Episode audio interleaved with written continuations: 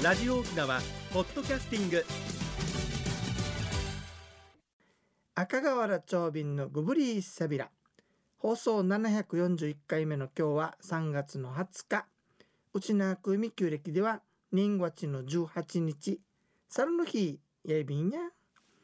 さてあったかい日が続いていますよね。戻り日去ってこないのかな。ちょっと寒かったような気もするけど。巷ではツツジの花が咲いてますよね。それからあの白い花でね沖縄シャリンバイという花も咲いてます。これ別名がインドシャリンバイ木国もどきヒーラシャリンバイとかいっぱい別名あるね。うちなぐちしてティカチチカチツカツギというそうですね。まあ、やんばるの山とか公園道路の植栽庭に植えられたりしますね。まあ、高い木は5メートル余りまで成長するそうですよ。意外と高いね。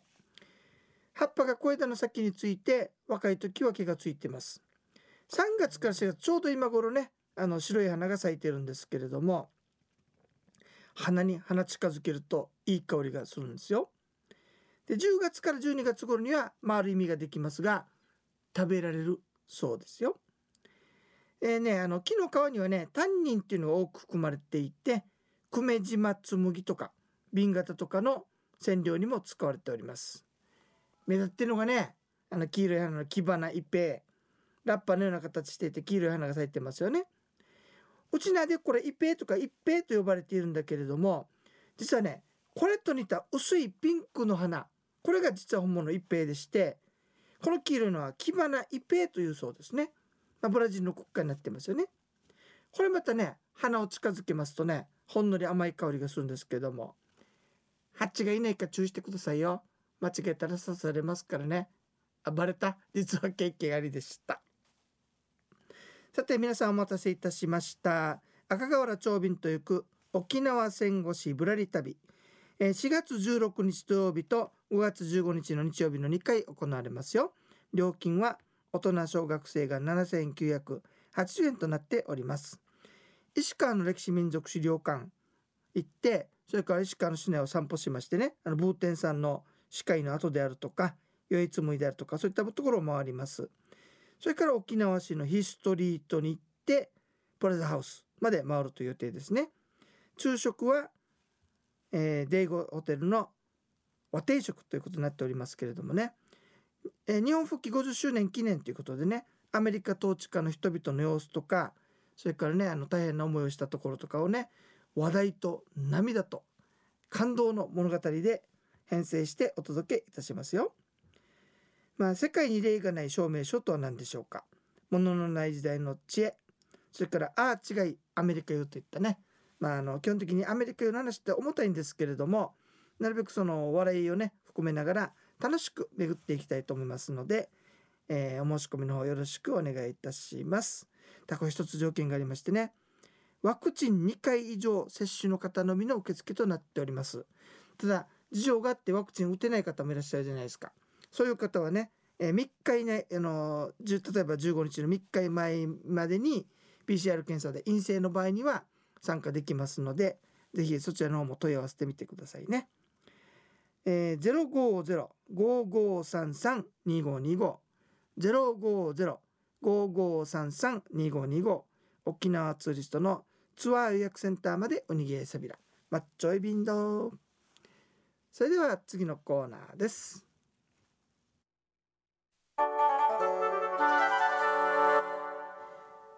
沖縄のなんだ？沖縄の中村さんにはなぜ輪弁がつくんでしょうかっていうお話です。その前にね、えー、ちょっと石岩島の話いきましょうか。皆さん沖縄県内に石岩島はいくつありますでしょうか？あだったら金あげようかねこれ結構聞いてる方はバレちゃうかもしれないね。たくさんうん。あげてもいいかなこれ。はい時間切れ。答えは数えきれませんでしたが正解でした。だって今話してる時につけてる人がいるかもしれませんからね。え具体的な話に言うと次に多いのが鹿児島県。奄美大島含みますが1000余り。宮崎県が94秋田県が38徳島県が13大阪府が11期。佐賀県が9期。東京都が8期となっておりますね沖縄とだいぶ北が違いますよねところでね皆さん石岩島今3文字ですけれども実は以前はね泰山石岩島つって5文字だったんですね。泰山っていうのは中国の聖なる山でして、えー、これと石が石のパワーを混ぜた泰山石岩島だったそうですね。さて皆さん琉球最後の国王様の名前は何だったでしょうか？そう小太王ですね。泰山石岩島の泰という字が小太王の泰に重なるんですよ。でこれあの金字と言いましてね使っていけなかったんです。そこで鯛の字を削って山石岩島となったんですがどうも山石岩島で風情ねえなんと思ったのか山も取ってしまって現在の石岩島になったというお話なんですね。さあタイトルに戻りましょうね。えっ、ー、とね周りの中村さんにあの中という字じゃなくて人弁の中とか書いたりしません？中西も中西さんは人弁ついてますよね。なぜでしょうか？泰山石岩との例と同じでね琉球の国王の長男は中城王子と名乗るんですよ。これ中という字があるでしょ？だこれは使っていけない字だったんです真ん中の中の字は。だけど中の字使わないといけないじゃないですか真ん中とかいろいろあるから。それで人弁をつけたというお話なんですね。いかがでしたでしょうか？疑問解決しましたかね？え長瓶ね糸満に住んでるんですけども久々にね白銀堂行ってきました。でねたまたま会った人がねあの話し込んでしまったんですけれども話し込んだっていうか話したんですがこの白銀堂の由来うちなんちゅうですよ。分からないっていう人がいたんですよ。なのでね今日はせっかくなんでね白銀堂の由来一般に言われているものと異説があるんですよ。2つ紹介してみましょうね。まずはよく一般に言われているお話から。え糸満の満空という人が薩摩のねああミドゥンという人がね糸満のミドゥンという人が薩摩の児玉さんからお金を借ります。ところがね翌年返す約束したんだけれども実はあの不良だったりしてねお金を返す当てがなくなってしまったわけ。そこでこの現在の白金堂の近くの岩に隠れていたんですけれども見つけ出されましてねこのお前はお金も返さず隠すとは何事かということで児玉さんは怒って刀の塚に手をかけたわけです。その時にミドゥンがこう言いました。ちょっとお待ちくださいと。こちらにはジュノンジラティ引きティーノンジランジ引きという言葉がありますと。こうね怒りが高まった時には一旦あの手を引きなさい。で手が出そうになったら心を沈めなさいっていうような言葉があるんですよと。言ったわけですね。で来年必ずお返ししますからそれまで待っていただけませんかと言ったわけです。すると児玉さんはうんもっともだなとじゃあ来年必ず返せよということで薩摩に戻っていきました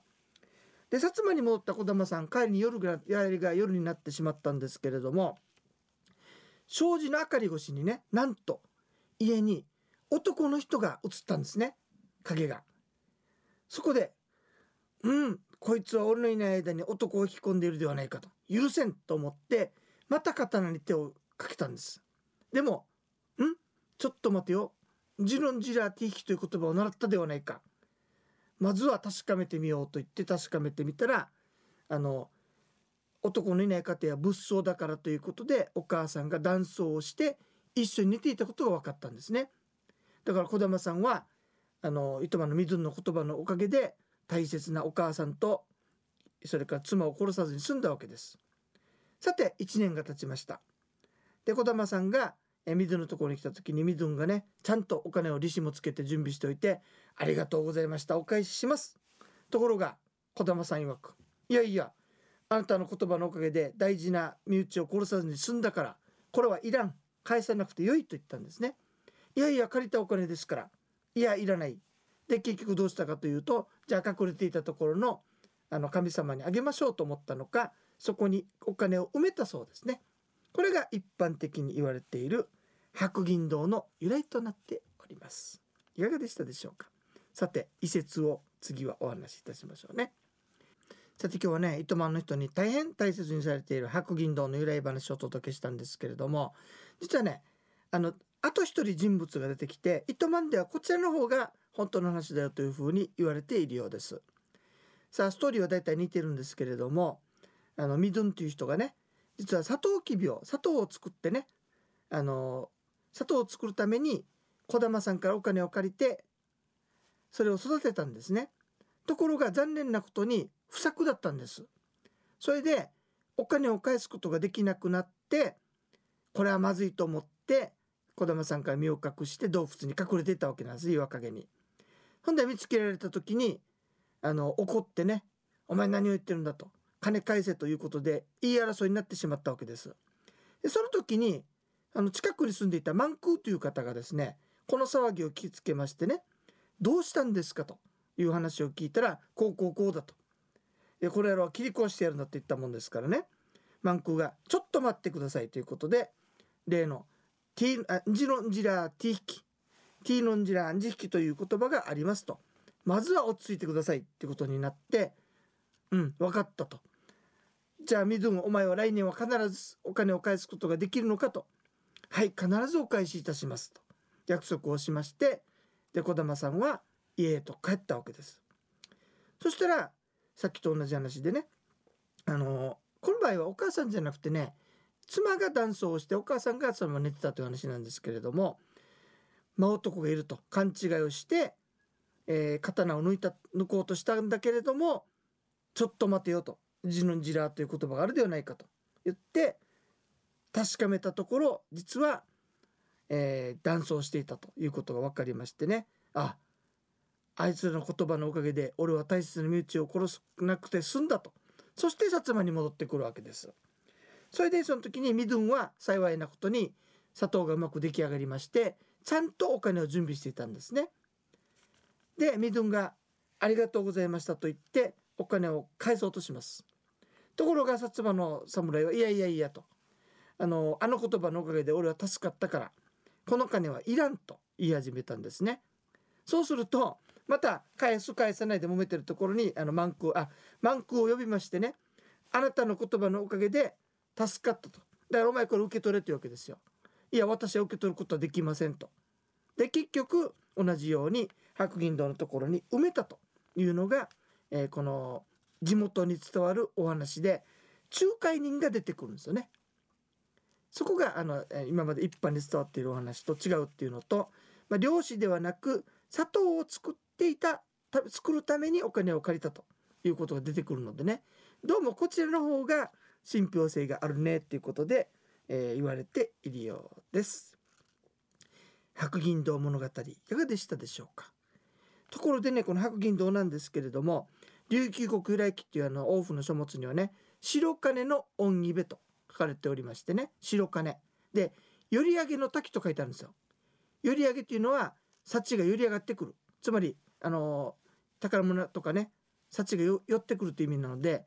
実は糸満の守り神としてもともとあった神様だろうなと。そこにまたこの黄金の話がくっついてきたのかなと、まあ、前後逆になるかもしれませんけれどもそういったことがあるようです。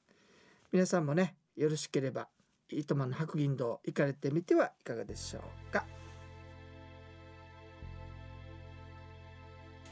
えー、長便の住んでるところの近く白銀堂の話するうちね時間の長便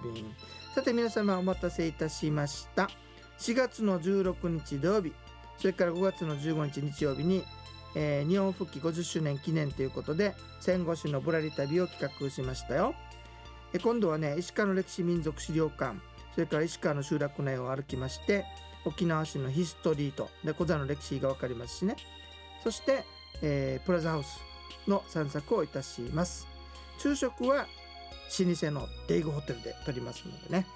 えー、興味のある方は是非ご参加くださいね。例によってね豊見城からあの拾いながらねあのやっていきますのでまあここがいいなと思うところでお乗りになったら結構かと思います。料金は大人小学生7980円。幼児が4980円となっております。えワクチンのね2回以上あの接種した方という基準があるんですけれどもワクチンが打ってない事情がある方はね、えー、その開始日から3日以内に PCR 検査で陰性ということであれば参加できますのでね。ぜひあのお申し込みゆたさるぐとおにげさびら。050の5533-2525まで。マッチョイビンドッサイ。番組のご案内や昼夜長便注意やいびいたん。また来週までごぶりーさびら。